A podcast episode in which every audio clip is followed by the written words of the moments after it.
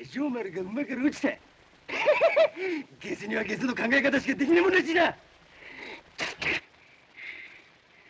どうせこの国は一度は王子の小勢にかかるもんと思ってる卑怯な隠し立てはせん Hola Internet, yo soy Poncho Paradela y estoy, como siempre, con el bueno de Alejandro Carrillo, que nos hemos enterado, quienes lo seguimos por las redes sociales estos días, que es coleccionista de corcholatas.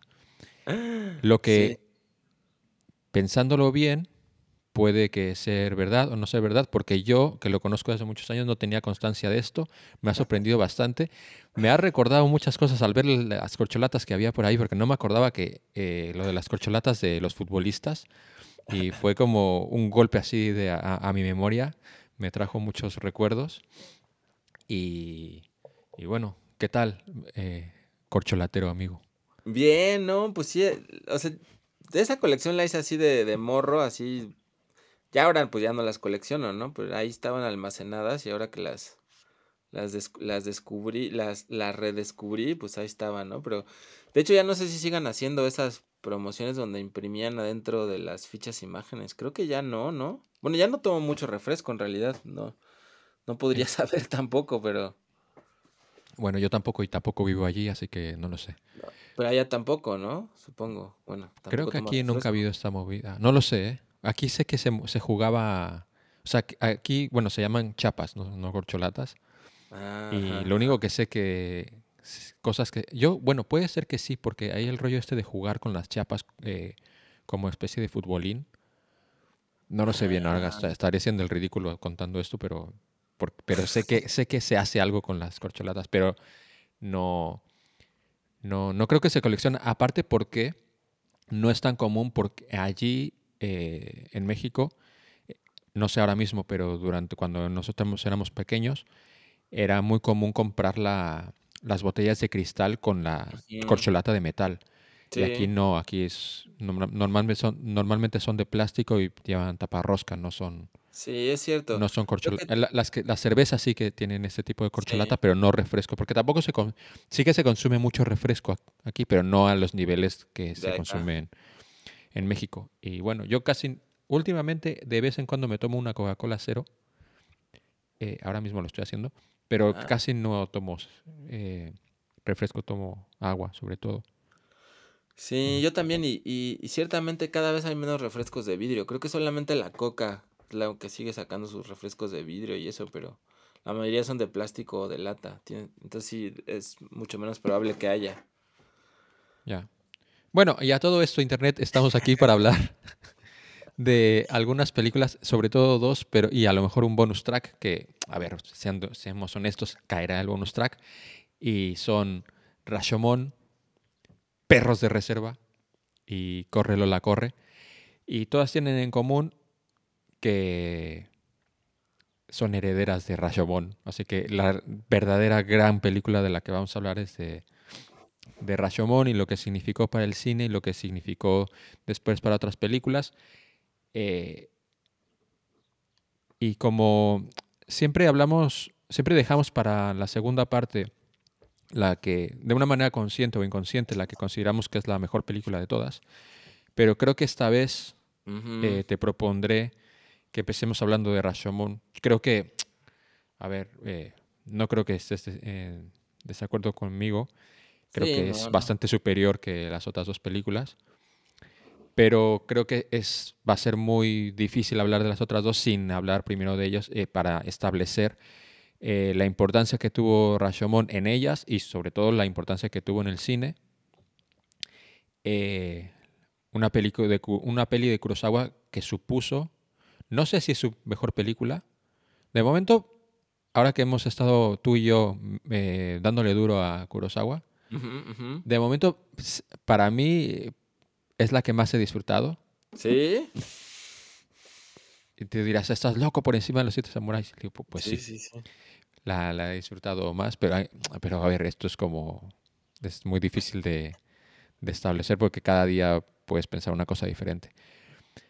Pero eh, es una película súper importante para Kurosawa, para el cine japonés. Eh, fue la primera película que se presentó en, eh, en Cannes. Eh, Ah. y de hecho, ¿fue en Cannes o fue en Venecia? No, perdón, en el 51 fue la primera película que se presentó eh, en la sección oficial, siendo una película ni europea ni, ni hollywoodense.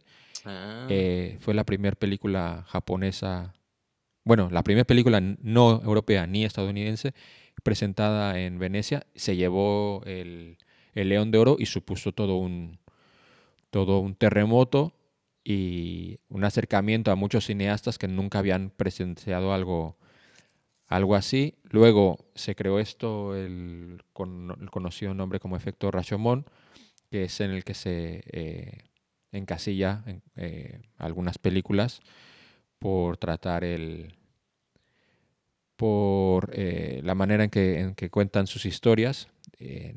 Podemos hablar de no solamente de las películas que vamos a hablar ahora, de Reservoir Dogs o Correo la Corre, sino también Perdida, El Club de la Lucha, eh, Sospechosos Habituales y un largo etcétera, etcétera. Pero, a ver, ¿Pero qué es, Ponchito? Explícanos bien qué es el efecto Rashomon. pues eres un capullo porque justo te iba a hacer la pregunta a ti para que lo dijeras tú. Bueno, bueno, puedo decir lo que yo entendí. ¿Vale? Te. Di lo que, di lo que entiendes tú, luego te digo lo que dice la Wikipedia y luego te digo lo que creo yo. Bueno, o sea, yo todavía estoy un poco confuso, la verdad, porque no alcanzo a ver tan claramente cómo Perros de Reserva encaja, en esto. Eh, pero ya ahorita me, me explicarás. Pero yo lo que entiendo es, es- Y que bueno, lo vemos muy claramente justo en Rashomon, ¿no? En, en cómo se pueden contar diferentes versiones de la verdad. Y cómo podemos ver, o sea, cómo es abordado narrativamente el film para que no sepamos cuál de las, necesariamente cuál de esas versiones de la realidad es la verdadera, ¿no? Eh, pero de las, de las pelis que vimos, me parece que esta es donde se ve pues mucho más claro esto, ¿no? Eh, y, y en algunas otras películas que hay por ahí, donde, donde en esta pues se juega muy conscientemente con, con eso, ¿no? Con esa pregunta base de, de también de, pues cómo la realidad realmente, o la versión que cada quien cuenta de la realidad, pues depende de, de cómo lo cuenta la persona y de la persona que la cuenta, ¿no? O sea que la realidad no es, no es objetiva, sino que es un, un constructo de, de cada quien, de cómo, de cómo cada quien este, percibe el mundo, ¿no? Eh, así es. Mira, eh, según la Wik- Wikipedia, el efecto Rashomon es el efecto producido por la subjetividad y la percepción personal a la hora de contar la misma historia o situación, por lo que los individuos que la cuentan lo hacen de forma diferente, pero de manera que cualquiera de las versiones es razonablemente posible, sin tener que por ello sin tener que ser por ello falsa ninguna de estas versiones, simplemente están influidas por la propia variabil- variabilidad y percepción individual. Esto es el efecto Rashomon según la Wikipedia.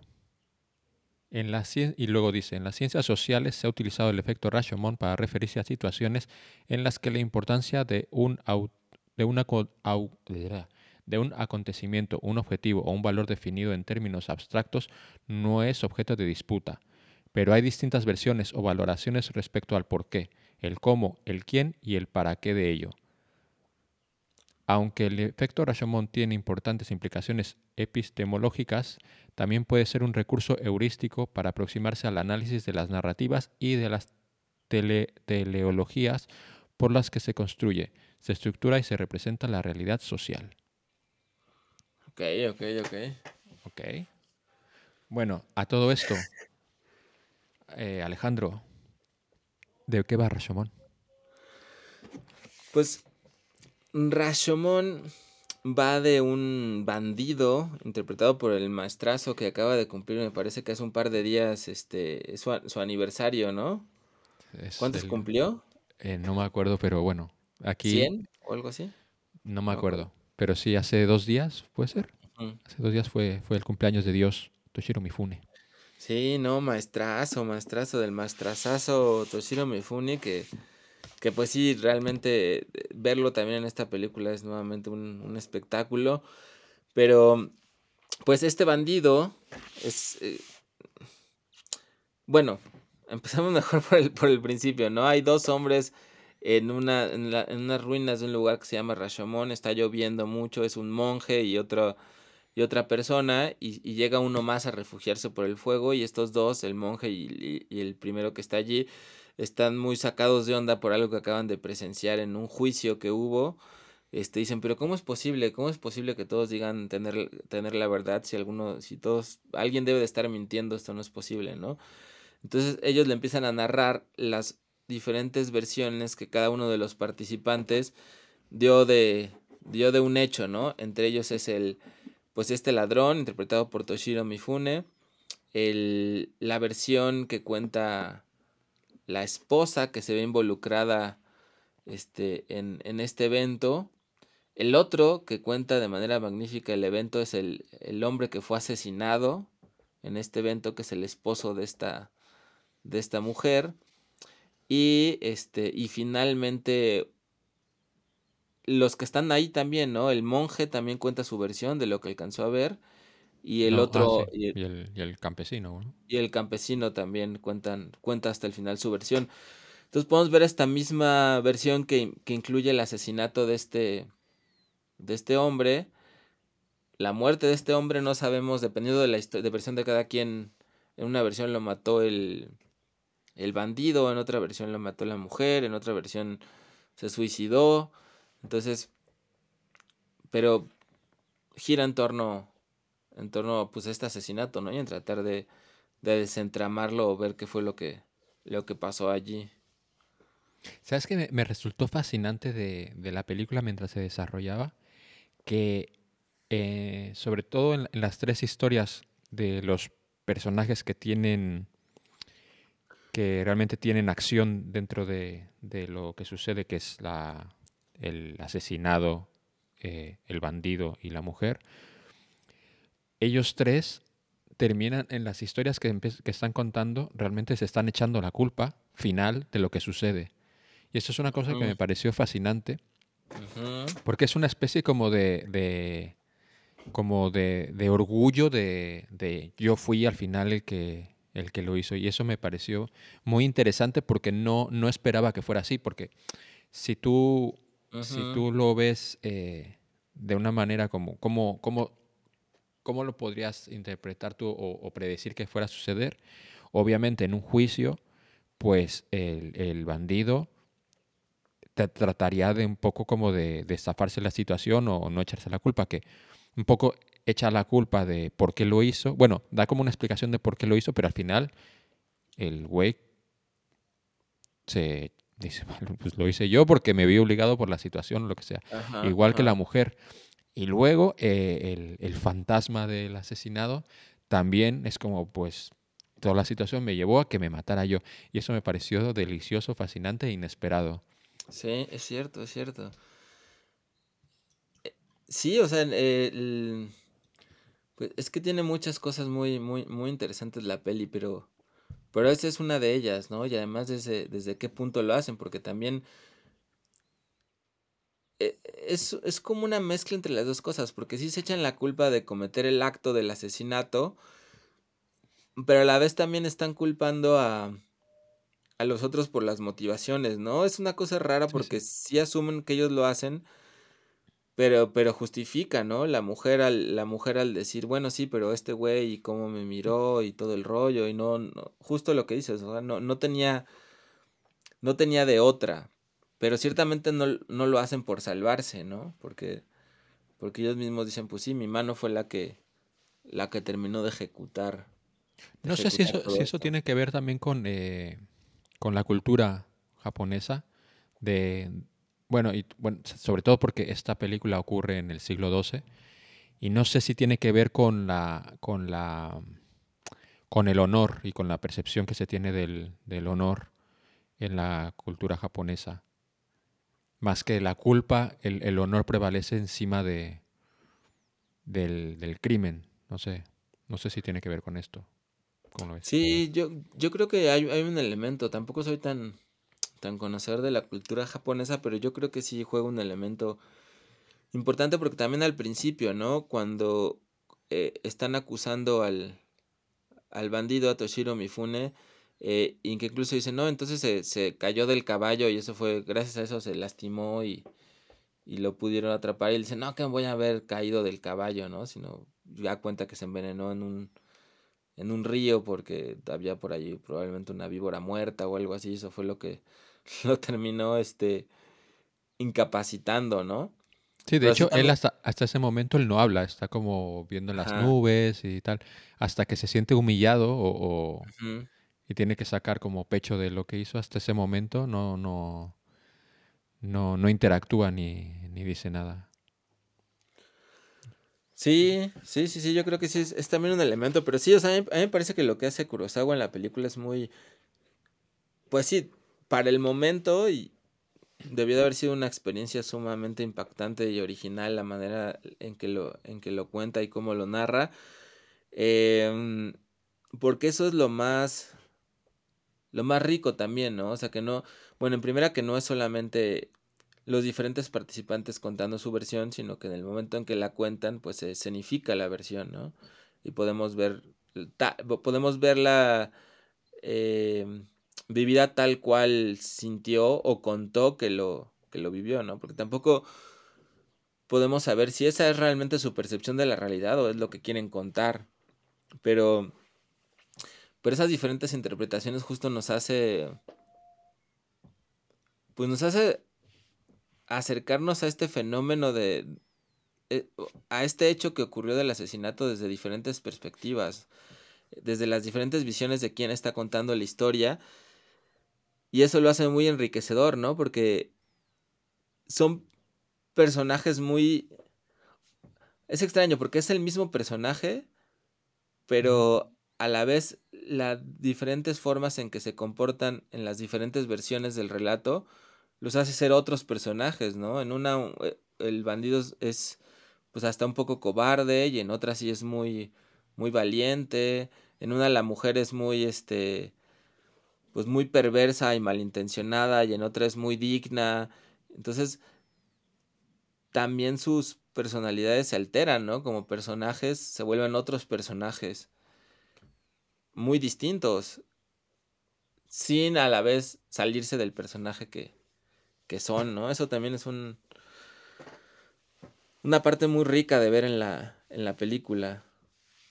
También es muy interesante eh, esto que, que te hace partícipe de alguna manera Kurosawa de la película, sobre todo en los juicios, porque nosotros nunca vemos al juez, pero está grabado de tal manera que te posiciona a ti directamente en la posición de juez, porque todos los personajes eh, te están mirándote directamente al, iniciar toda su, su. cuando empiezan a contar la historia de lo que sucedió. Y es una manera de involucrarte en una. No sé, me pareció muy. Me pareció delicioso. Es que esta película hace muchas cosas y hace cosas muy sorprendentes y esto es una. Una de ellas.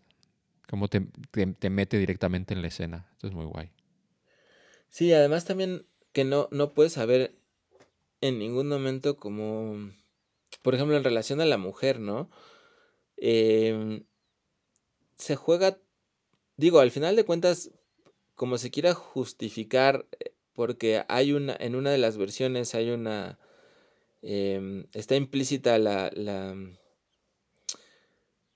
pues la versión de que, de que a esta chava le, le gustó, ¿no? Pero al final de cuentas, pues la viola eh, aunque en una de las versiones pues se insinúa que quizás pues sí le pudo haber gustado, ¿no? Y dejó de, y dejó de luchar o no.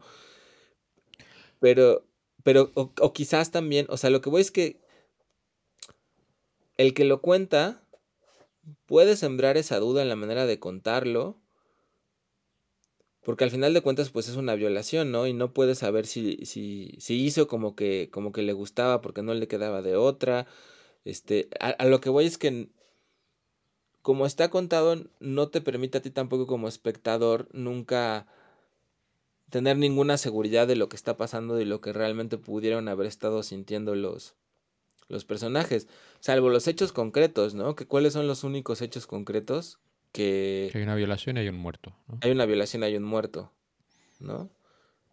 Pero más allá de eso, lo que pudieron sentir, su nivel de participación y eso, pues se queda siempre Bueno, porque ¿no? vamos desde, desde el simple hecho de que este los, los engaña para robar, eh, termina eh, violando a esta mujer, mata a este tío y pum, se acabó. Luego está la versión de que das por hecho de que el marido, de, que ella con el marido tampoco está tan contento y ve la violación, o sea, una vez sucede, ve como una vía de escape, en plan como, bueno, pues me quedo con este porque est- esta, esta situación me sirve para, para escaparme de la otra situación que considero que es aún peor, que es seguir con el hombre este, pero al final todo se tuerce y termina con uno muerto y el otro escapando y ella sola. Y la última, eh, pues, eh, bueno, con el hombre matándose a sí mismo. De todas las situaciones, ¿cuál, cuál es la que te parece, evi- evidentemente, la más, la- la- o sea, lo, lo- lo más heavy en todo el asunto, evidentemente, pues es la, la violación para la mujer, pero de lo, lo que nosotros vemos, ¿cuál es la situación más, más, más tensa que, que viste?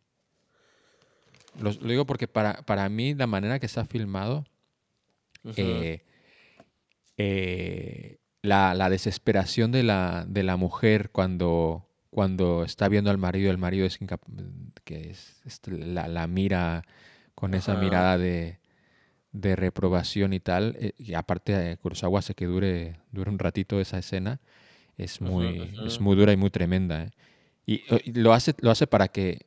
Esa es la, la historia que cuenta ella, y lo hace ella para, para justificar el que se levante y lo mate, porque es como encima que me ha pasado todo esto, el, cabu- el capullo este eh, me juzga a mí, entendiendo que, bueno, esto, eh, ya lo dije, esto ocurre en el siglo XII y con todo lo que supone, supone eso, pero bueno. Sí, no, sí, concuerdo con esa escena, con esa escena que dices, ¿no? Y viéndolo desde ahí también, pues, como que viéndolo uno como lo vea, la que siempre tenía por perder todo era la mujer, ¿no? En todos los Sí, claro. sentidos, o sea, hiciera lo que hiciera, ¿no? Primero porque la violan, porque si, este, después de que la violan le dice que mate al otro, se indigna el ladrón, ¿no? Este, si, si resulta otra cosa, el marido la ve con desprecio, o sea, como que, pues sí también te habla de, de la situación de las mujeres en ese tiempo y bueno, a lo largo de, no solo de ese tiempo, ¿no? Donde, donde pues tenían como muy pocas posibilidades para, para poderse, para, pues, para poder moverse, ¿no? De una situación como, de una situación como esa. Y aunque también es interesante porque al final de cuentas, al menos que tomáramos la propia versión de la mujer, que, también es muy extraño porque justamente en su, en su versión se, se echa a ella la culpa, ella, a pesar de tener todas por perder, quizás en las tres versiones es la única que queda libre y viva, si lo vemos de algún modo, ¿no? Al menos que, que cuando ella se echa la culpa, pues sí, pues termina ella presa, ¿no? Pero es, es también interesante eso, ¿no?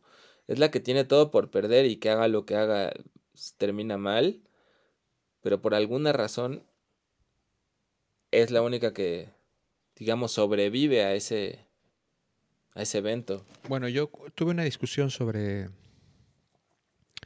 sobre, sobre esta película y yo creo que para, bueno, para mí la, la- la versión que se acerca más a la realidad, la que yo daría como por válida, si me, si, si fuera la persona a la que le cuentan todas las historias, yo daría por válida la última, que es la del campesino, porque realmente es el único de las tres personas que no está involucrada y que realmente no tiene nada que perder al contar la historia.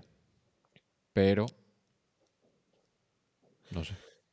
Sí, tampoco sabemos, ¿no? Porque también al otro que se lo está contando le dice que, que- está mintiendo, ¿no? Y también podría estar mintiendo porque eso es lo interesante, ¿no? Como, como que nos hace preguntarnos por qué cada quien habría de mentir, ¿no? O sea, ¿qué, ganarían todos ellos en mentir? ¿Por qué mienten? ¿Qué, qué hay detrás de todo eso que puede ser tan, que pueden ser una, historias tan, tan distintas en el fondo, ¿no? Bueno, y también tiene que ver con, ya si quieres como llevarlo a, a otros campos, es que en realidad la verdad, ¿qué es la verdad? Y es una cosa que, sobre, sobre todo ahora mismo que en la época de esto que se ha llamado más comúnmente como la, la posverdad, Ujú. es realmente qué significa la verdad cuando obviamente, o sea, todo está realmente contaminado des- porque lo está contando una, per- una persona desde su percepción, con lo cual ya está transformándolo, transformándolo en algo. Sí, sí, sí, completamente de acuerdo. Em, o sea, eso, eso yo creo que es lo más interesante de la película, ¿no? O sea, ver, ver y preguntarnos cómo puede haber tantas versiones diferentes de, de la verdad, ¿no? Y que, y que uno no puede explicarse, no podría explicarse cómo son, cómo son tan distintas, ¿no? Pero digo, este punto que se que se ha hablado mucho, ¿no? Incluso a lo mejor eh, mm, los que, los que tenemos hermanos, hermanas, y que podemos percibir completamente de manera muy distinta un hecho de la infancia, ¿no? Que a lo mejor alguien lo vivió como una gran tragedia y otro lo vivió como que, eh, pues fue algo X. em, o que incluso uno está seguro de que pasó así la cosa y pues el otro mm, está seguro que no fue así en lo absoluto. Entonces es, o sea, ese planteamiento de entrada es, es lo más interesante de la película y además cómo está, cómo está filmado y cómo está logrado, o sea, que podemos contemplar, ahora sí que podemos contemplar con tanto realismo cada una de esas interpretaciones de la realidad, es, es magnífico, ¿no?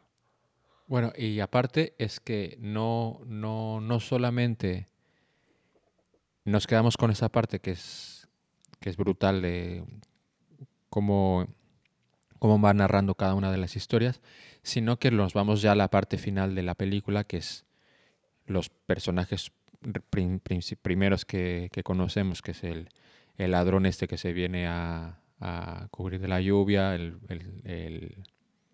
el monje y el campesino este, y lo que ocurre ahí, que es eh, la manera como reaccionan ellos a, a toda la historia que ha contado y las diferentes interpretaciones que se puede sacar de ahí, que es como una parte ya dentro de la película que ya te hace que te huele la puta cabeza. Sí, que esa es como la parte más también, pues más que lo que lo conecta no solamente con esta reflexión, no digamos superficial, pero digamos como con esta primera capa en relación a, a las diferentes versiones de la realidad, sino, sino esta reflexión más profunda sobre, pues también sobre el bien y el mal, ¿no? Y lo que uno puede interpretar, sobre cómo se ve uno a sí mismo en el mundo, ¿no? Porque desde el punto de vista como cada quien cuenta la historia, aunque, mm, aunque se puedan echar o no la culpa, cada quien se ve a sí mismo como quiere verse, ¿no? O sea, el digo, el ladrón sabe que es pues un ladrón, entre comillas, que hace cosas que no son buenas, pero aún así tiene el orgullo de verse a sí mismo con ciertos valores éticos y morales, ¿no? Como el caso de no, pues no te voy a matar aunque este, aunque me lo digan, aunque lo que sea, o, o etcétera, etcétera. O sea, a pesar de que es ladrón y sabe que es de los malos, entre comillas, no se cuestiona a sí mismo su valor ético y moral, ¿no? Como que desde él, para él es, es como algo muy firme. Incluso eso es lo más interesante del último campesino también, ¿no? Que, que él no se considera un hombre un hombre malo, ¿no? Que es ese, ese debate de- del final también con el bebé que encuentran y todo eso.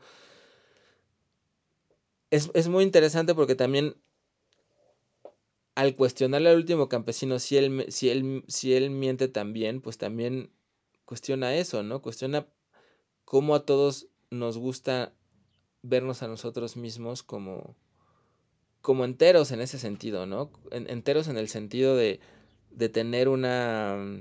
de vernos a nosotros mismos, de juzgarnos a nosotros mismos con una entereza moral y ética de la que no dudamos, ¿no? Y que pues bueno, ahí es donde no, no puede haber todas estas versiones.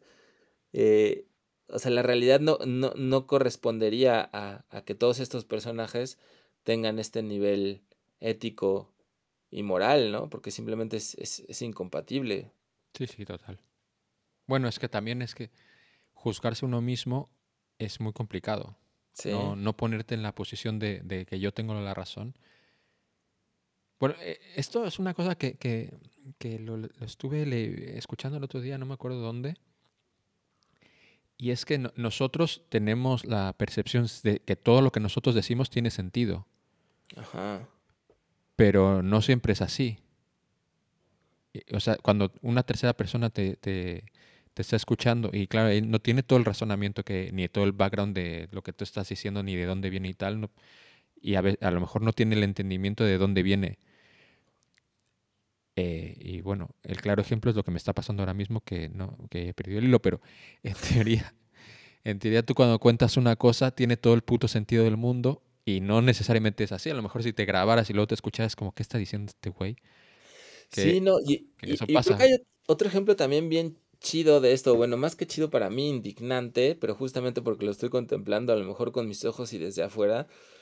Em, pero creo que es un, un muy buen tema, ¿no? No, no sé si viste que ahora con esto de la, de la guerra de Ucrania, em, el buen George Bush fue a dejar este flores eh, Ah. con los colores de Ucrania a las víctimas de, las Ya, ya, ya. terribles víctimas de esa masacre que está ocurriendo a los pobres inocentes de Ucrania, ¿no?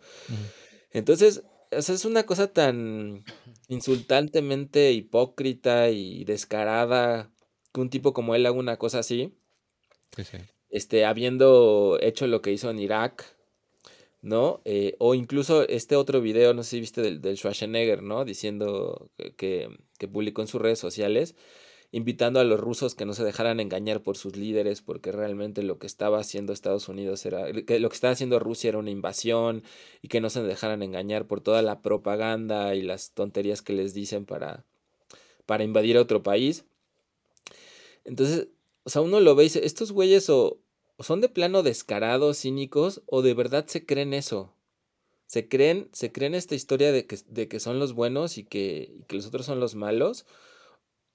O son tan descarados que pueden decir una cosa completamente obvia. O a lo mejor es esto, o los gringos realmente como se perciben a sí mismos no tienen la posibilidad de ver que, que ellos no son los buenos.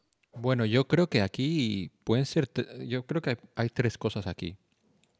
Creo que en la, en la cultura estadounidense yo creo que está muy arraigado el- la, la idea y percepción de libertadores del mundo. Creo que es algo que cul- culturalmente está como muy asentado desde sus bases, con lo cual se creen realmente que han liberado al mundo de, de- del mal o que su papel es el liberar a- al mundo del mal. Luego, también supongo que hay gente cínica y sin vergüenza. Y luego también supongo que hay mucho oportunista. No, no, no sé si. No sé. Habría que ir caso por caso, no, no.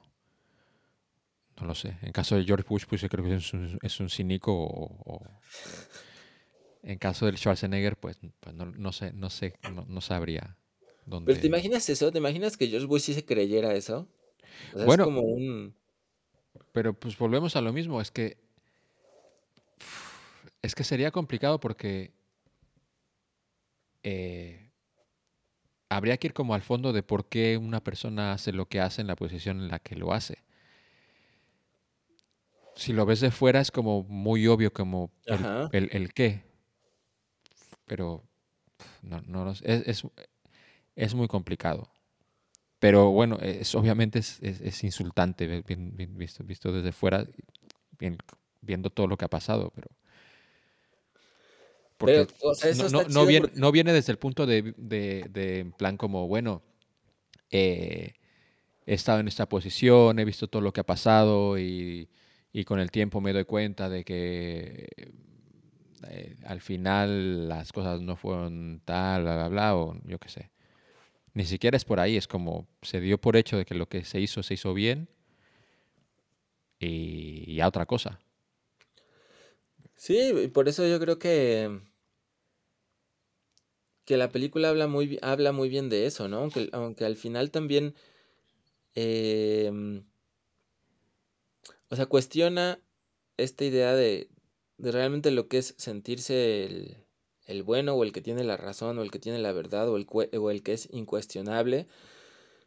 Pero también al final de cuentas, creo que nos dejan, nos da a entender o nos sugiere que no hay otra posibilidad más que confiar también en lo que, en lo que dice el otro, ¿no? Porque al final de cuentas, el monje, pues tampoco, pues como ser humano, tampoco es posible que él sea un tipo completamente íntegro moralmente. em, pero pues aún así, ni, ni el campesino, ¿no? Por lo mismo que se ha visto, pero pues aún así tiene que confiar en lo que le dice que él este, quiere al bebé para cuidarlo y, llevarlo con su familia, ¿no? Pues porque no hay de, no hay de otra. Sino, ¿qué haces? Claro, es el momento que te, la vida te pone en la situación este de dar un, un salto de fe. Y pues es que sí, es que si no, no podríamos vivir. No podríamos vivir en lo más mínimo. Claro. O sea, la, la confianza es la base de nuestra sociedad. Pues yo creo que la confianza y la desconfianza alternadas son como pues principios básicos para relacionarnos con los otros, ¿no? Tanto tenemos que confiar como desconfiar. Porque si uno confía todo el tiempo, pues también se lo termina cargando la chingada y, y- y si hace lo contrario, pues tampoco, no, no te puedes relacionar con los otros, ¿no? Yo creo que es como un, pues tendría que ser con un como un equilibrio, pero ciertamente, o sea, sin, sin esos elementos, pues no existiría, no Pero bueno, en relación con los otros, ¿no? pero tú dirías que estamos, eh, por defecto, estamos diseñados para confiar.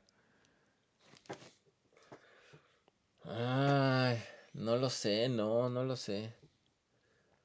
Yo creo que por defecto estamos, alguna gente puede estar por defecto ser más propicia a confiar y otra más propicia a desconfiar.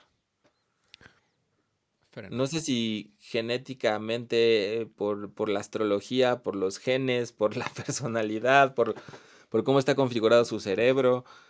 eh, y, y obviamente es que es una cuestión de todo, ¿no? Social, educacional, eh, por el tipo de familia que, que creciste, por las experiencias que, que has tenido en la vida. Em, yo personalmente siempre fui demasiado confiado. eh, y he aprendido con el paso de los años a hacerlo cada vez menos.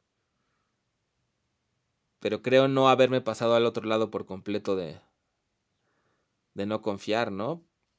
Yo, yo también, yo diría que yo también soy, soy muy confiado. De hecho, cuando ahora no contesto el teléfono, porque cuando me entran llamadas raras y contesto y la gente me quiere vender algo, termino confiando y comprándolo, aunque ya estoy aprendiendo a, a- a no hacer eso, o una de dos, o no contestando o, o- o troleando de alguna manera, de una manera educada y divertida, haciendo partícipe al otro de, de- de la broma, no, no siendo tan troll, pero sí el tratar de desconfiar un poco de cuando alguien me quiere vender algo. Ya he aprendido que si alguien me quiere vender algo es porque no me, no me tiene cariño realmente, por muy bonito que me hable. Eso me ha, me ha costado años, ¿eh? tengo 40 ya. Sí, sí, sí, yo creo que también, también coincido. Yo también he partido siempre desde el principio de confiar, pero Bueno, y también porque está en juego en, en que es la esperanza, ¿sabes? También, también tienes la esperanza de que quien tengas, tien- tienes enfrente con quien estás interactuando tenga, sí, sí, pero también es una manera muy infantil de ver el mundo y la vida. O sea, eh, ¿quién es el más inocente de todos en la película? Pues el monje, ¿no? O sea, es el más inocente en el sentido también de que no ha experimentado la vida, porque se le ha pasado todo el tiempo encerrado en un monasterio pensando en cómo deberían de ser las cosas o cómo son las cosas, ¿no? Pero, pero no sé, o sea, yo... Pero mira, por ejemplo, que eso también le pasa, ahora lo estaba pensando, hay mucha gente que cuando tú conoces a alguien desconfiado, o bueno, no, no, no hablo específicamente de ti ni de mí, pero es muy común eso de que cuando se, se conoce a alguien que es muy desconfiado, tú piensas que es desconfiado porque esa persona es mala persona. Porque, quiero decir, si tú ya e- eres, tienes como una amistad con alguien y tal, te sorprendes de que haga una cosa como muy chunga, te sorprendes porque eh, tú te pones en la posición de esta persona y tú dices que yo nunca hubiera hecho algo así. Y si, o, o- o luego volvemos a lo mismo, si es muy desconfiado es porque, claro, eh, algo malo debe tener en la cabeza para pensar que esa persona eh, le... o- si desconfía de mí, es, vuelvo otra vez, si desconfía de mí es porque esta persona es chunga y ha hecho cosas chungas, porque no tendría por qué desconfiar de mí, porque no tendría que pensar mal de mí. De la misma manera que yo no tendría que pensar mal de él y no pienso mal de él. No sé si me entiendes por dónde voy. Sí, sí, sí, sí, lo entiendo, lo entiendo. Pero también de nuevo creo que tiene que ver con la experiencia. O sea, si nos ponemos a ver el tipo que era más descarado de los que están hablando ahí en, en, en Rashomon, es este que llega al final, que dice, él ni madres. O sea, yo conozco al ser humano y, y todos somos tranzas y todos somos tal cosas. Y pues ese güey que, o sea, de nuevo se vendría a la mente la palabra más, más vivillo, ¿no? O sea, de vivido, el más vivido, ¿no? O sea, el más vivo de, de ellos. Sí, sí, sí. El, Este, el que ha desarrollado el colmillo. El que ha desarrollado el colmillo que tiene que ver con la experiencia de la vida y con poder sacar ventaja de ciertas cosas y a la vez con que saquen menos ventaja de ti. Pero digamos que el que ha tenido más intercambio con más seres humanos, ¿no? Porque, o sea, yo creo que si realmente tienes muchos intercambios, pues te das cuenta que la desconfianza y el engaño son una cosa que también son, es muy común en, en los hombres, ¿no? Y para mantener un estado de confianza plena, pues tenemos que estar en un estado de poco, pues sí, de poca, de, pues de mucha inocencia, ¿no? ¿Qué- En ¿Cuál el era el personaje este que decía de... No me acuerdo ni qué, si es una serie o una película, que el personaje, creo que era una mujer, que tenía la filosofía esta de... eh, e- espera lo peor, así nunca te vas a decepcionar. Ajá, lo- la vimos esa, ¿no? ¿Cuál era? ¿Cuál era? Sí, no, no me acuerdo, pero sí me acuerdo mucho de esta frase. Sí, bueno, pues es una filosofía de vida, más o menos. Que no que es exactamente la que- que tiene este hombre, porque este hombre también tiene, es más, más un, un Pero que listillo. también es justo el otro polo opuesto y tampoco yo creo que refleja la verdad del mundo, porque no toda la gente te quiere engañar todo el tiempo, ¿no? No, evidentemente. Justo son como los polos contrarios, ¿no? ¿Cómo podemos ubicarnos en medio de esos dos? Es, es pues creo que es una cosa... Bueno, y luego está la otra cosa de que muchas veces, la, ge- o sea, también tendemos a, a pensar de que el mundo gira alrededor de nuestro y muchas veces Sí. no es así y muchas veces ni siquiera le estás importando a la persona con la que estás interactuando ni se va a acordar quién eres tú mañana y, y Sí, ni siquiera te le estás dando demasiada no, importancia porque- a, a- a esto. porque ni siquiera le, le, le interesas, ¿no? Sí, sí.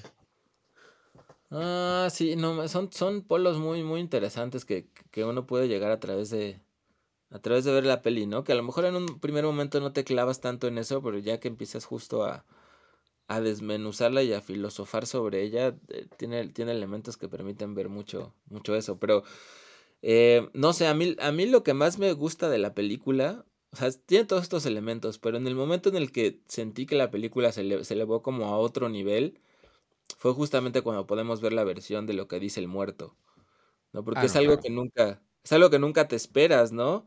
Porque justamente salta el plano de lo realista y en principio sabemos que un muerto no lo podría ver, ¿no? Pero cómo lo, cómo invocan el testimonio del propio muerto a través de este, de esta medium que viene ahí a canalizar todo y cómo el muerto está contando todo desde un lugar pues de mucha tristeza y de mucho dolor por todo lo que le pasó.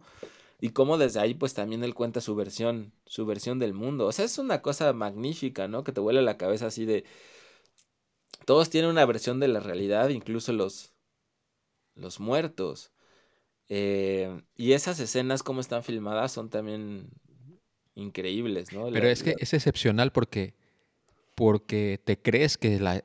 O sea, sí que te crees que es la historia que te, lo está contando realmente el muerto, porque en un principio dices, bueno, no sé, por lo menos yo, eh, sale una medium y tal, y ya dices, bueno, ya, ya estamos aquí con estas cosas.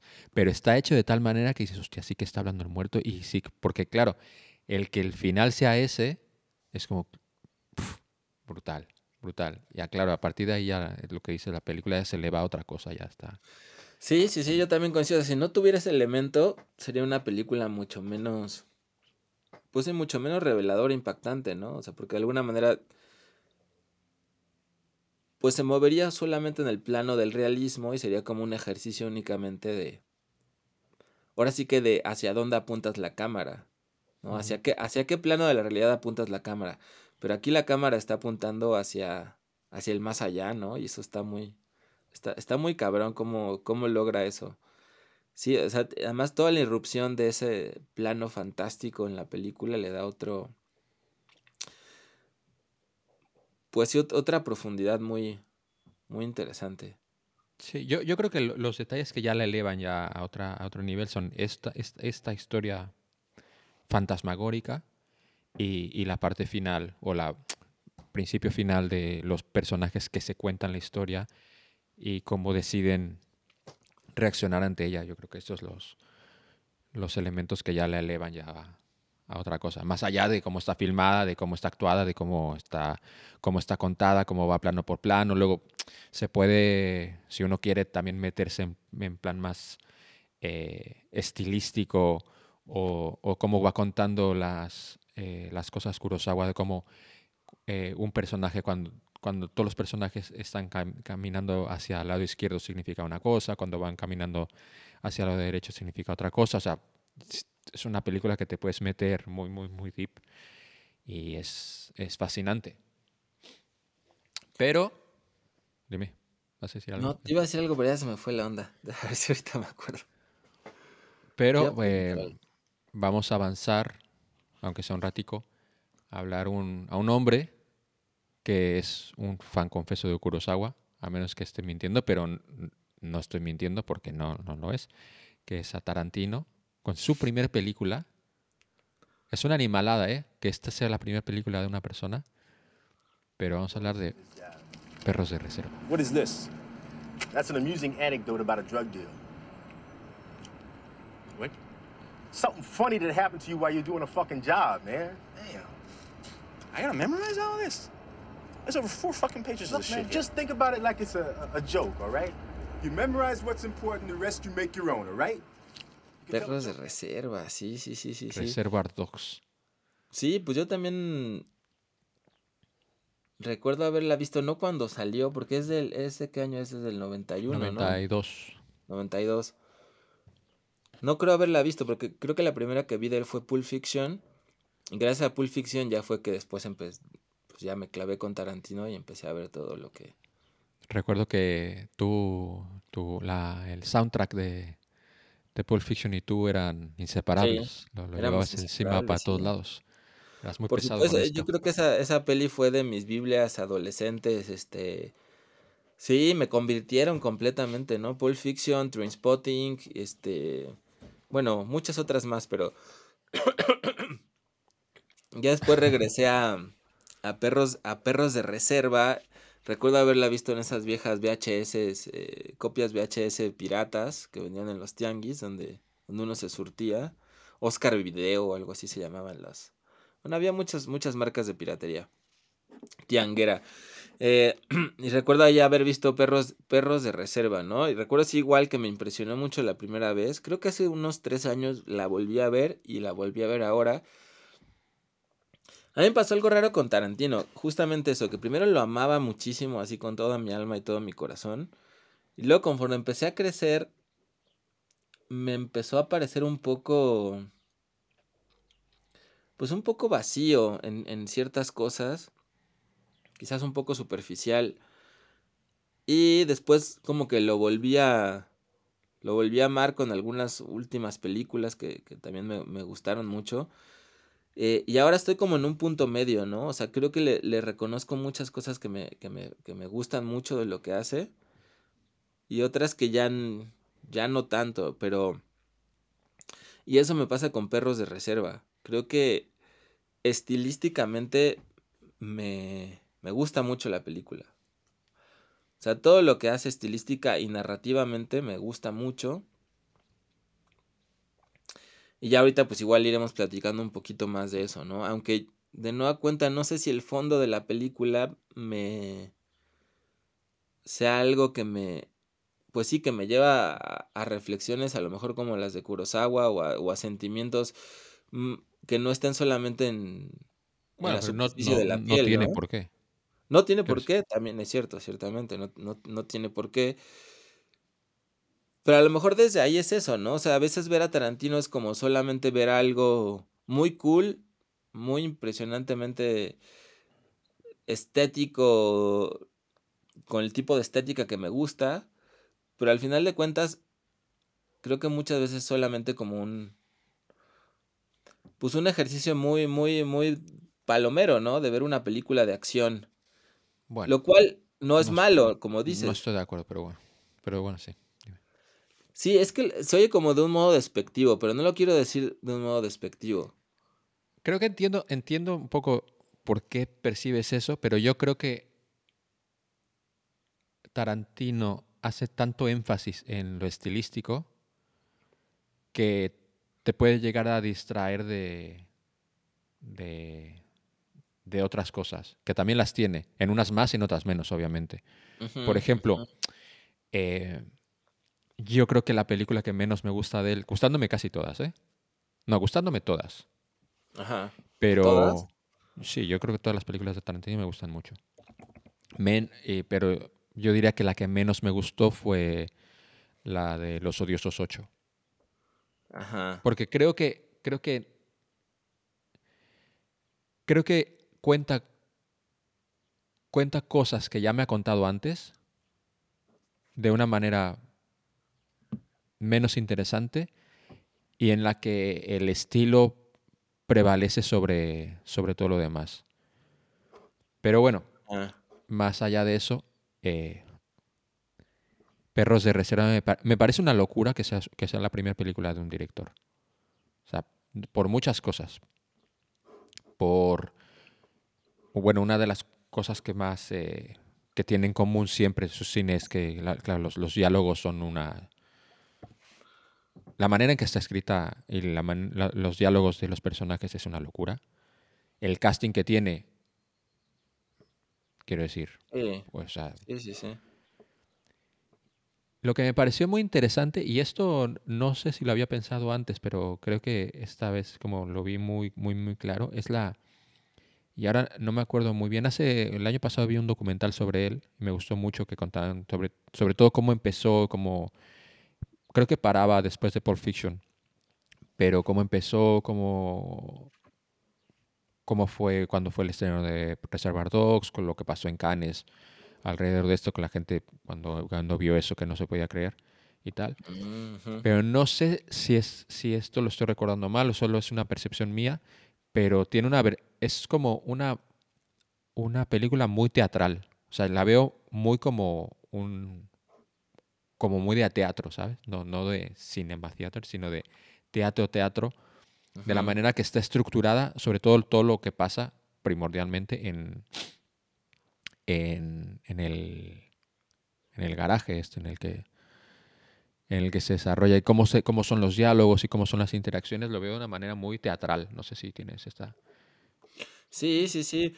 Sí, no, yo- o sea, yo también lo, lo que más disfruto de la peli son los diálogos, la interacción de los personajes, los personajes en sí me gustan mucho, ¿no? O sea, los actores, los diálogos, ese diálogo legendario del inicio en la mesa, este, o sea, esa escena me, me encanta, ¿no? O sea, justamente, o sea, lo, lo veo así por escenas y lo disfruto mucho, disfruto mucho ver la película, disfruto mucho esas escenas, los diálogos, los personajes. Me. Cada uno de los personajes, ¿no? Incluso esto que dices de, tra- de- de teatral cuando van reconstruyendo cómo contactó a, muchos de los participantes, esas escenas que, que no ocurren dentro del. dentro del tiempo del atraco, por decirlo así, sino que son más del pasado, también son muy muy interesantes, ¿no? O sea, o sea, siento que es eso, como que Tarantino es un magnífico narrador y los recursos se encuentra para narrar y con los actores con los que conecta. No sé, esta historia que está, o sea, esta manera de, cuando está contando la historia esta del baño, ¿no? Del, del team, del team Roth. La eh, que es del el retrete. Mr. Mr. Orange, del retrete. Que para mí es, esto, esta escena es realmente lo, lo que le da el peso y la magnitud que tiene que tiene esta película. Para mí es brillante esto, pero bueno, sí, sigue, sigue. Sí, o sea, justo como está contando en, en diferentes planos, ¿no? Y cómo esos diferentes planos se van igual que, que como lo vimos en Rashomon, cuando el tipo está narrando lo que ocurrió, vemos la escena de lo que ocurrió, aunque esa escena sea inventada, ¿no? Porque lo que ocurrió en el baño es una historia que no ocurrió nunca en la realidad, ¿no? Pero aquí la vemos como si hubiera ocurrido en la realidad, porque está filmada, ¿no? Para que la podamos ver. Que esto es entonces, súper loco, primer- por, esto es súper loco porque de, hecha- de la manera que está hecho, lo convierte en real para nosotros, pero sabemos que no es real. Pero lo percibimos como real y esto es una cosa súper mega loca. me- esto me estaba flipando. Cuando la estaba vi- viviendo, o sea, ya la recordaba esa escena, pero eh, antes de ayer cuando la estaba viendo y estabas, lo que me estaba haciendo sentir es como, sé que esto no es cierto, pero lo está, hecho de- lo está haciendo de tal manera que me lo está haciendo palpable, me está, me está haciendo Igual la que se lo está haciendo gracias a los detalles a, a Joe y a los que se los está contando, ¿no? Ujú. En todos esos planos está el, el negro policía que le está diciendo, no, pues debes de contar este, una historia y está ensayando con él. Y luego vemos en el bar cómo finalmente les está contando la historia a estos, a estos güeyes. Y luego vemos finalmente la historia eh, ficticia de, de cómo pasó esto cuando el güey entró en el baño, ¿no? Entonces la actuación pues, de ese güey también es en... Pero aparte, Es- es que cómo está filmado lo del baño es que es delicioso, porque hay muchos detalles que, si tú piensas, bueno, está narrando esta historia, no tendría que hacer, eh, no tendría que poner tanto el foco en según qué cosas, pero hay detalles deliciosos, que es como, por ejemplo, eh, la mirada que le hacen los policías en el momento que activa el, el secador de manos. Ajá, ajá, ajá, ajá. Este es un momento que es, es tan delicioso que eh, la manera que, que lo construye y la manera que afecta a nuestro visionado en ese momento, que es como no es necesario, pero este es el pequeño detalle que hace que no puedas dejar de pensar que lo que es- la historia que nos está contando es real, aunque sabemos que no es real. Sí, que se construye la realidad, ¿no? Que quizás ahí es... Exacto. eh, Eso es lo único que le veo realmente como de, de la... comparándolo con Rashomon, ¿no? O sea, este... Esa escena del baño que sabemos que no es real, que es inventada, pero que nos hace parecer real. Porque fuera de ello... Bueno, ahorita igual hablamos un poco más de eso, ¿no? De, de- Bueno, de- es. Yo creo que es- esta es la, la- la escena que la conecta más directamente. Luego hay como más microescenas o micromomentos que es el cómo eh, los diferentes ladrones percibieron el, eh, el detonante de, de lo que salió mal del, del atraco. Sí, aunque no hay realmente como, o sea, realmente no pone, o sea, no hay como ese juego de, de que se pueda poner en duda cuál de las versiones son, son las reales, ¿no? O sea, cada quien, pues no, no va a decir quién es, ¿no? Pero además todos tienen, o sea, No, O pero sea, por ejemplo, único- sabemos, sabemos que el eh, eh, Mr. Blonde eh, fue el que empezó a disparar.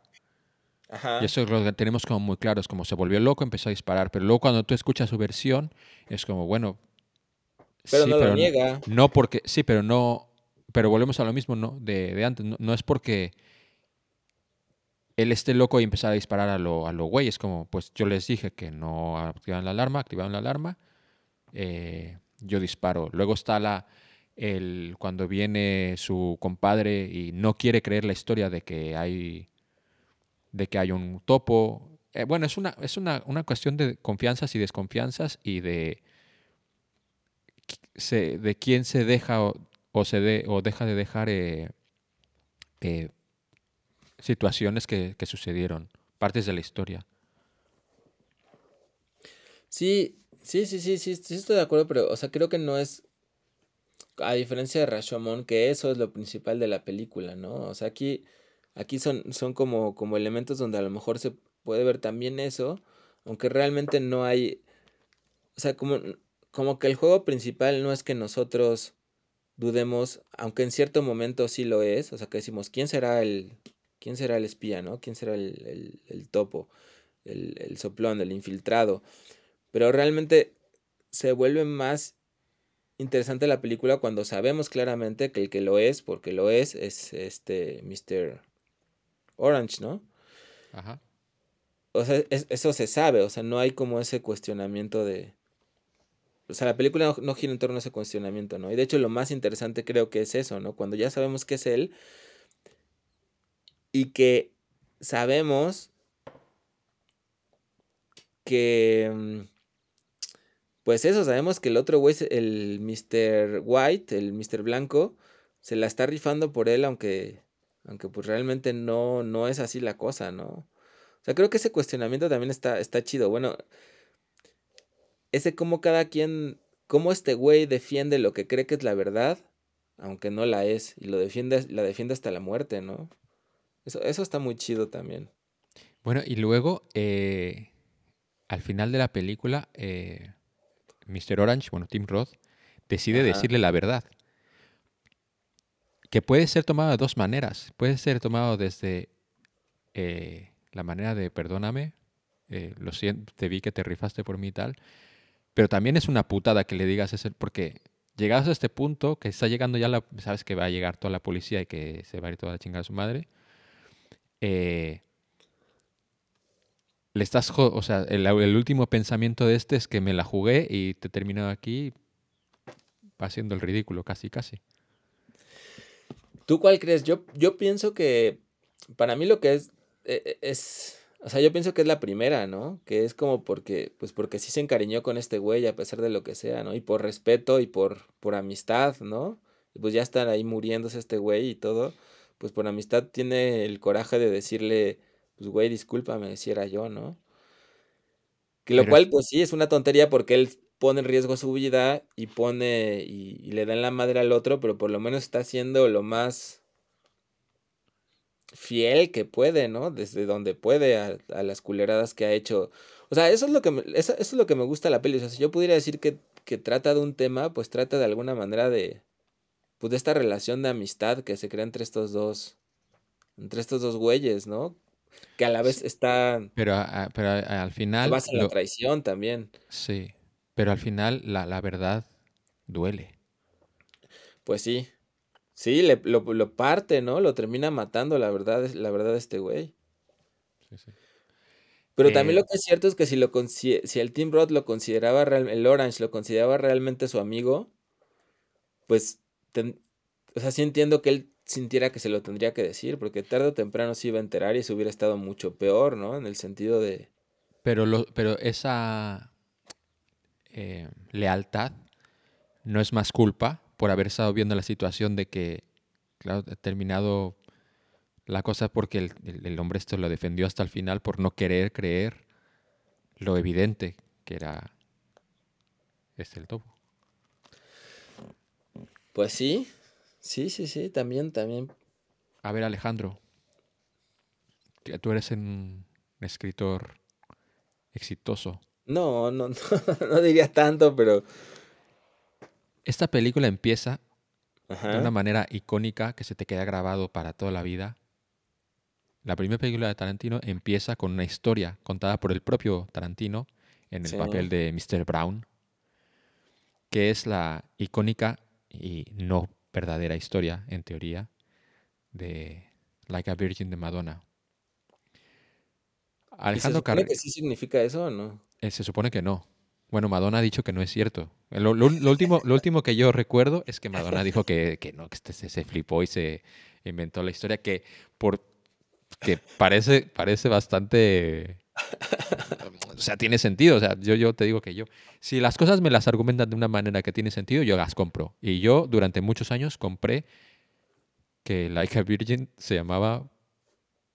Bueno, que Like a Virgin estaba hecha por lo que está hecha. Por un hombre con un miembro bastante prominente. Alejandro, ¿qué leyenda urbana te sabes de Bob Dylan? ¿O te has inventado de Bob Dylan? Que pueden o no ser verdad. ¿O te gustaría que fuera verdad? Mm, ¿O te, o te inventaste para tu libro? pues No lo sé.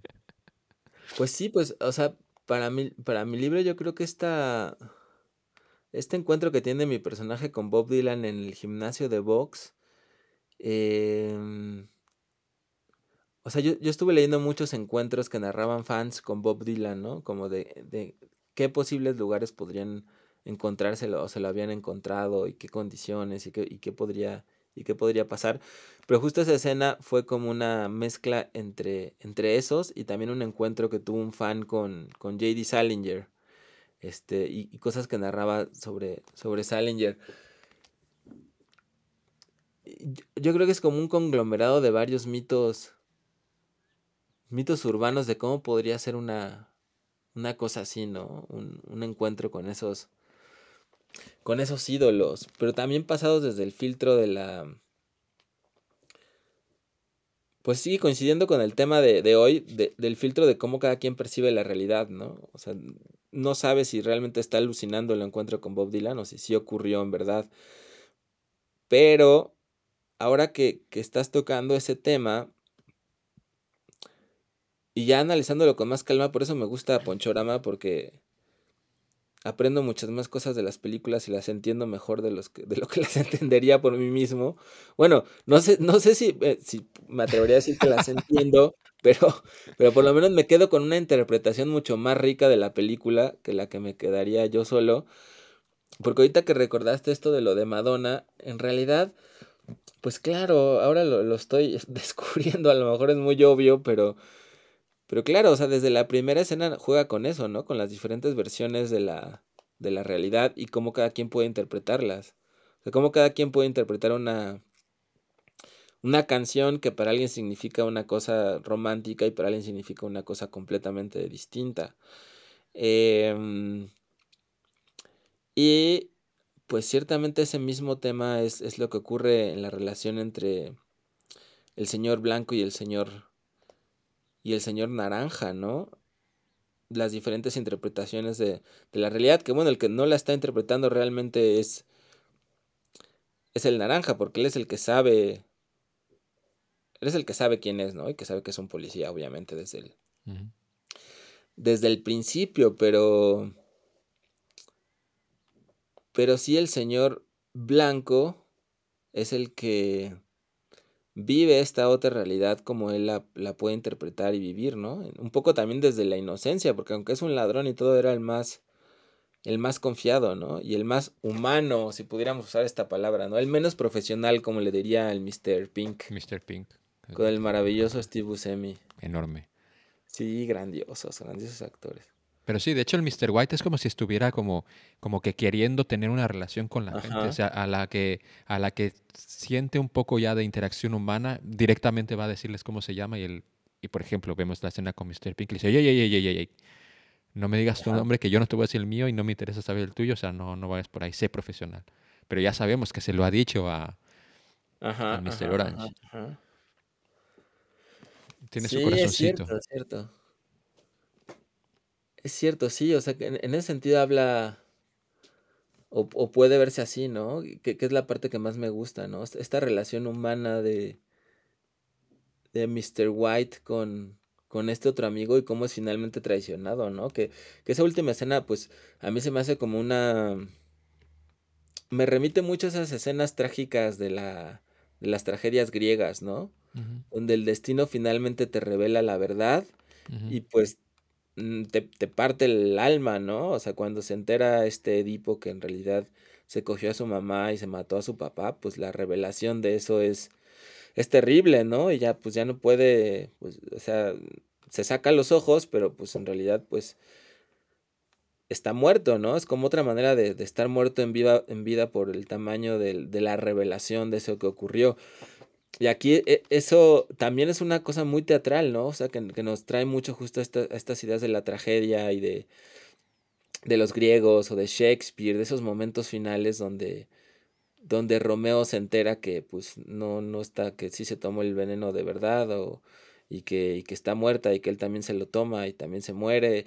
Eh, esa escena, esa ultimísima escena cuando, cuando se da cuenta que, que pues lo traicionó, ¿no? Y que no era, que no era quien creía ser. O sea, es una escena muy trágica, ¿no? Y la cara que, que pone el, el Harvey Keitel y todo es creo que es una gran es una gran es una gran escena sí fíjate que creo que después de esto de esta plática estoy queriendo más a perros de reserva por las cosas que me he dado cuenta No, y aparte, una de las cosas, hablando sobre lo que es la verdad y todo eso, eh, Mr. Orange cuando tiene que eh, memorizarla y toda la historia hasta que cuenta, la historia del retrete y tal, al final también, al hacer esto, al estarse contando él mismo la historia para, para asimilarla y poder contarla y que sea creíble, también se tiene que autoconvencer de alguna, de alguna manera que esto es real. Entonces, en, llega un momento que él se, cree, se tiene que creer la historia,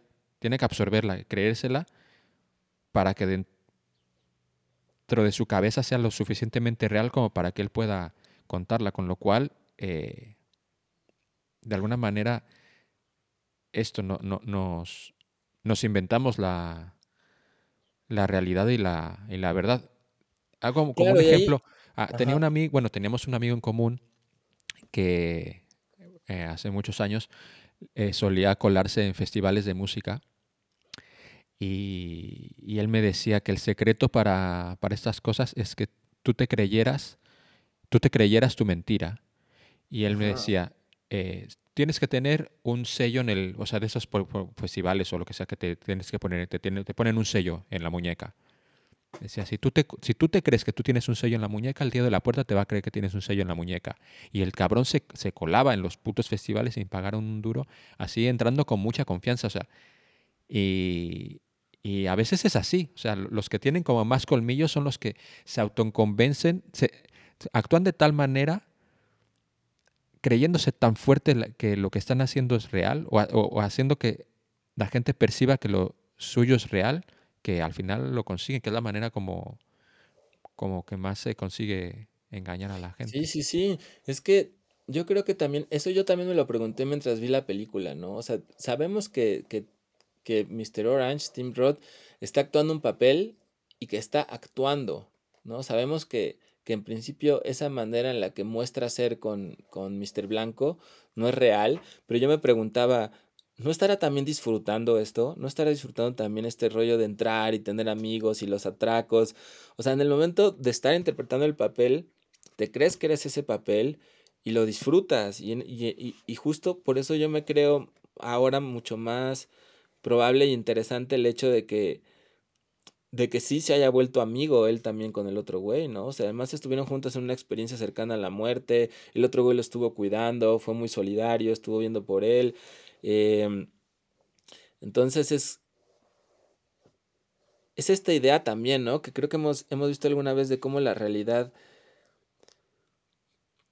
la realidad que experimenta el alma, que experimenta el...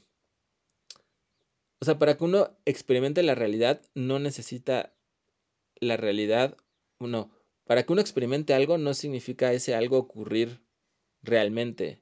Con que ocurra como una imagen mental, como con que ocurra en nuestra imaginación, a veces es suficiente, ¿no? Nosotros, nuestro, nuestro cerebro no puede a veces distinguir la, la diferencia, ¿no? Porque para él es una experiencia vivida, sea que sea una experiencia real o no, de todas maneras lo, lo terminó experimentando. Bueno, una vez estuve leyendo sobre la memoria y te decían que la memoria funciona de tal manera que no es que tú tengas eh, como en un disco duro un, un sitio donde vas almacenando, sino que eh, cuando tú recuerdas algo, tus neuronas eh, físicamente están reviviendo lo, lo que está, lo que pasaste, o sea que realmente estás volviéndolo a vivir, con lo cual lo que significa que también no es exactamente de la misma manera, por lo cual se, la verdad se va transformando, pero, pero sí, esto me parece súper interesante. Con lo cual, si tú estás imaginando una cosa, la estás viviendo y si te qu- quieres convencer muy fuerte de que eso fue, pues puedes realmente engañarte. engañarte y, cre- y creer que sí, o pues sí, experimentar, tener, tener esa experiencia, ¿no? Em, sí, me, me estaba acordando de alguna vez en, en, en imaginación activa y en sueños, eh, algún libro que estaba leyendo de imaginación activa que contaban de un caso de un, de un señor que, que en los sueños, bueno, él era un tipo que era soltero, ¿no? Este, nunca se había casado y todo eso, ¿no? Pero todas las noches, durante mucho tiempo, soñaba siempre que tenía una familia en Italia, con una señora pechugona italiana, con un montón de hijos, y era como algo que se continuaba continuamente, ¿no? Entonces, hablan de que esa otra experiencia, aunque no hubiera ocurrido en el plano literal, era tan continua que pues él sí había experimentado lo que era vivir en familia y lo que era vivir con una señora, con muchos hijos, aunque no lo había tenido nunca en su vida consciente, ¿no? Y pues sí, o sea, él, él, él lo había experimentado, por eso yo creo que en los sueños, por ejemplo, hemos experimentado una cantidad de cosas, o sea, he- hemos sabido lo que se siente morir, hemos sabido lo que se siente yo, por, por, por ejemplo, ¿no? Sueños aterradores donde se han muerto mis hijos. Y, o sea, en ese momento lo sientes, sientes el, el Sí, sí, horrible el, dolor el de lo dolor, que... sí. Te- De, de hecho, te, muchas veces te despiertas por el dolor intenso. Y te, des- te devasta, o sea, en el momento te devasta así completamente. La cosa es que dura solo unos segundos y es algo que no continúa en este plano, en este plano de la realidad, pero, pero hemos experimentado morir cientos de veces, ¿no? Y, y, y muchas otras cosas que no hemos experimentado de este lado de la realidad. Bueno, y ahora que hablas de morir muchas veces, y para, vamos a hablar un poco rápido, porque Claro, de- claro, sí, sí, sí. originalmente íbamos a hablar de Rashomon y Córrelo la corre. Luego decidimos hablar de una película más interesante, como Reservoir Dogs. Pero vamos a hablar, aunque sea poquito, de Córrelo la corre. Ich will nicht. Ich will nicht weg.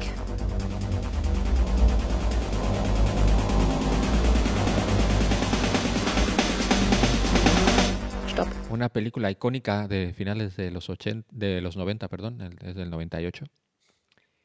Que eh, me ha gustado, pero creo que el paso del tiempo le ha, la ha arrollado un poquito. Me parece. Luego al final sí que me pareció más interesante, pero me, me costó. Me costó. Me, me costó andar con ella. Al, al principio me la veía muy outdated. No sé tú.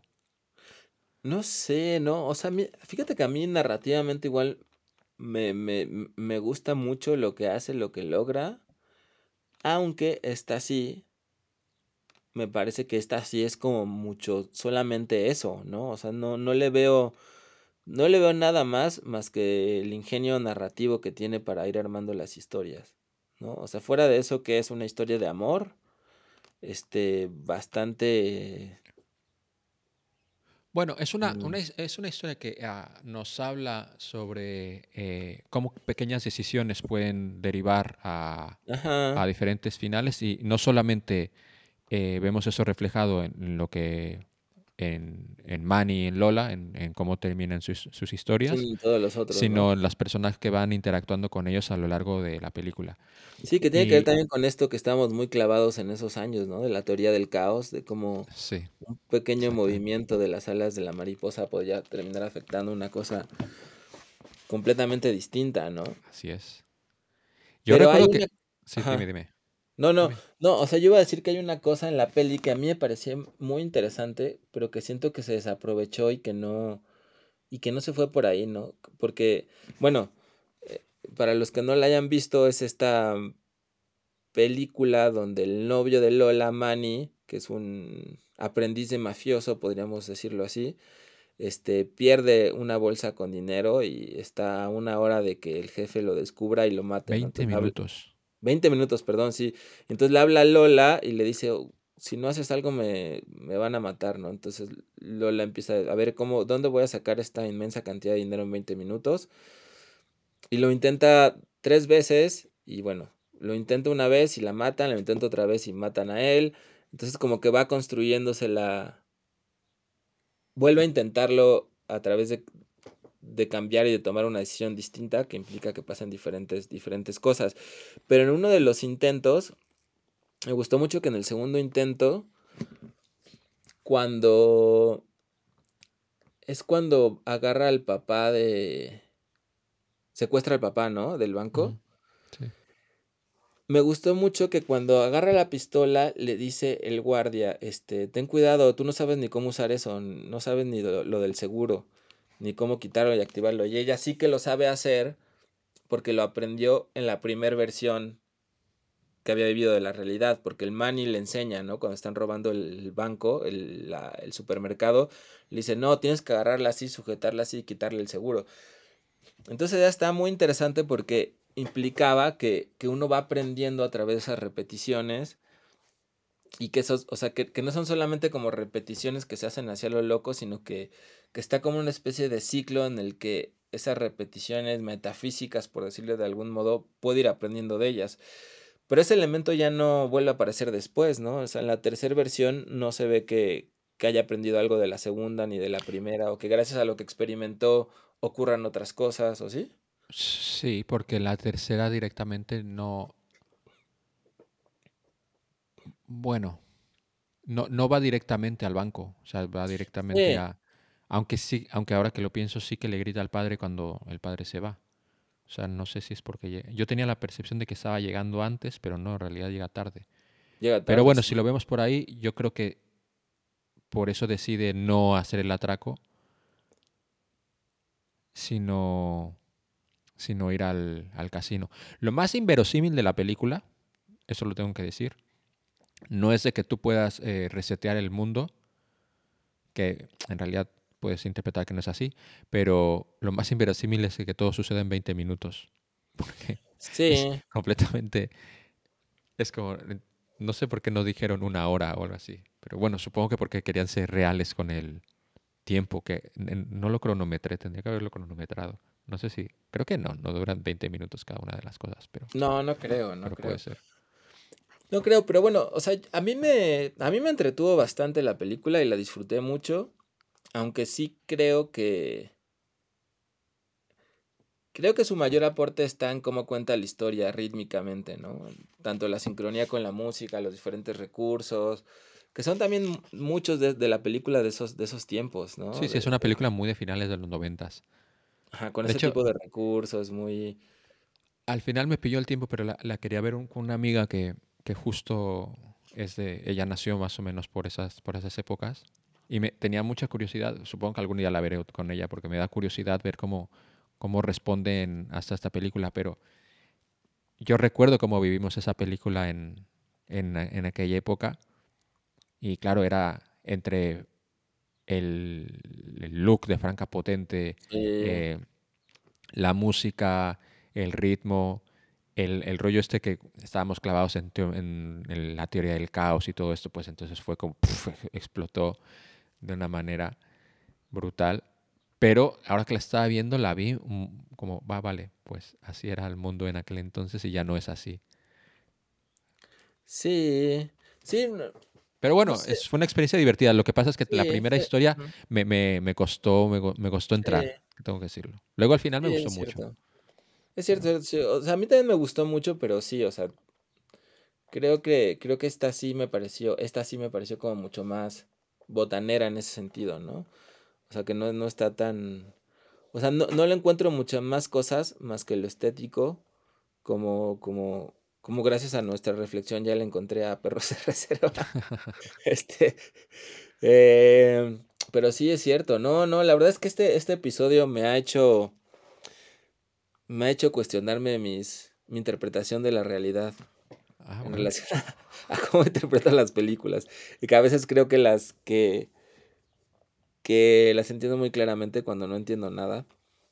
Y es muy bonito eso, ¿no? Es muy bonito eso porque te abre una posibilidad de, pues sí, de, de reinterpretar cosas que, que creías que no tenían muchas más interpretaciones y eso es muy, es muy enriquecedor y muy liberador.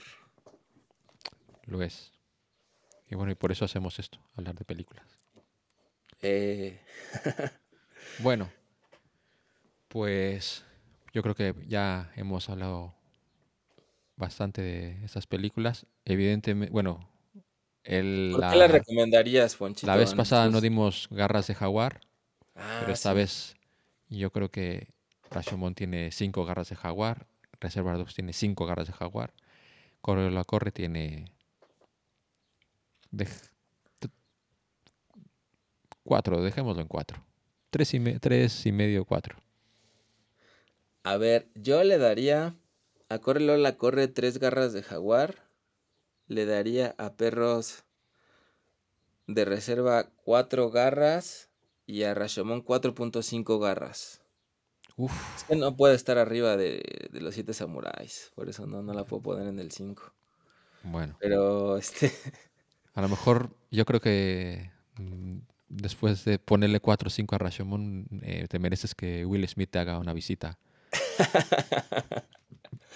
no, bueno, pero es que, es que, es que tengo que diferenciarlas, porque por supuesto que le puedo poner 5, pero por eso es que son muy pocas 5, ¿no? Porque entonces, ¿cómo diferencias a los que de plano dices, no, esto es una cosa, la cosa más, más monumental que he visto? No pueden ser las dos 5, ¿no?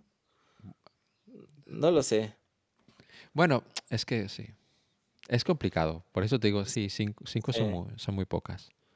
Sí, sí, sí, sí, sí. Pero bueno. Si quieres, votamos aquí y cambiamos a- de 5 a 10, pero bueno. Pues podría ser quizás, ¿no? Sí, de 5 a 10, entonces podría ser un... Bueno, pues 10, 10, 7. Die- 17. 10, Diez- 17, ok, ok. No, no, No, 10, 10, 10, 10, eh, 10, 9, 7. Pues viene siendo un poco lo mismo, ¿no? Porque le pondría 9.5 a, a Rashomon, 9 a Perros de Reserva y un 7.5 a Corre Lola Corre, yo creo. Fair enough. Va, va, va. Bueno, Alejandro, ¿dónde te puede encontrar la gente del internet? Pues estoy en el alets.com, a l e t z.com. Ahí, ahí está todo, mis redes y todo también ahí. Bueno, y a mí en Instagram y en Twitter como arroba ponchoforever. Y muchas gracias por haber estado con nosotros. Eh, próximamente más y mejor. Y adiós. 確かにあの男を殺したのはこの手錠丸だ